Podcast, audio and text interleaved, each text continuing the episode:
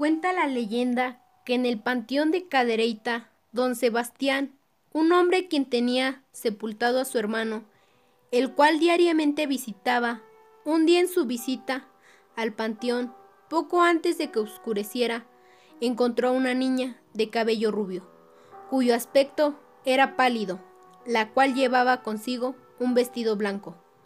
Don Sebastián notó que la niña parecía perdida, por lo cual decidió ayudarla. Le preguntó que si estaba perdida. La niña afirmó con la cabeza que sí. Posteriormente le preguntó si quería que la llevara con sus padres, a lo que ella volvió a confirmar con la cabeza con un sí. Al momento que la niña tomara la mano de don Sebastián, sintió un escalofrío, helado, pero no quiso tomar importancia. Se desprendió de la capa que traía para cubrirse el frío y se la colocó a la niña.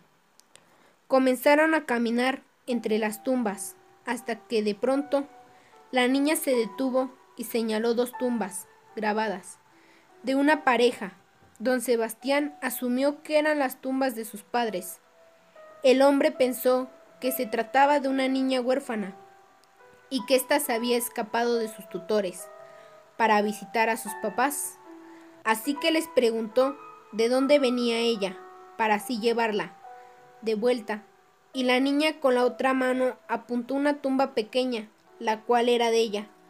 Sin embargo, don Sebastián no prestó mucha atención a ese detalle, pues en ese momento se dio cuenta que la niña no tenía un dedo y que aún le sangraba. Asustado empezó a cuestionarla.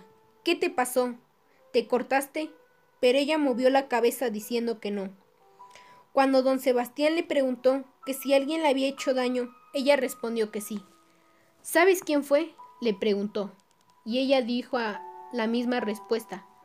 Don Sebastián, dispuesto a hacer justicia, le pidió que lo llevara con la persona que le había hecho daño. La niña lo tomó de la mano nuevamente y lo llevó al otro lado del panteón, hasta que encontró otra tumba y la apuntó. La tumba pertenecía a Simón Pintor, por lo que don Sebastián le dijo que esa persona ya estaba muerta.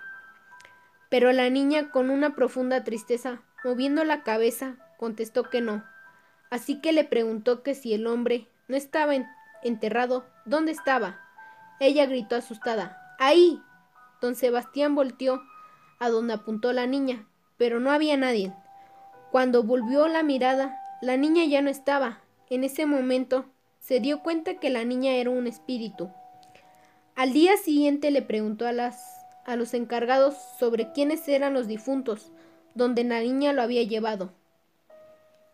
Ellos le contestaron que pertenecían a una familia cuya muerte fue trágica, pues unos asaltantes habían entrado a robar asesinando a todos, los, a todos los de la familia, incluyendo a la niña, a la cual le cortaron un dedo para desprenderle un anillo que le habían regalado.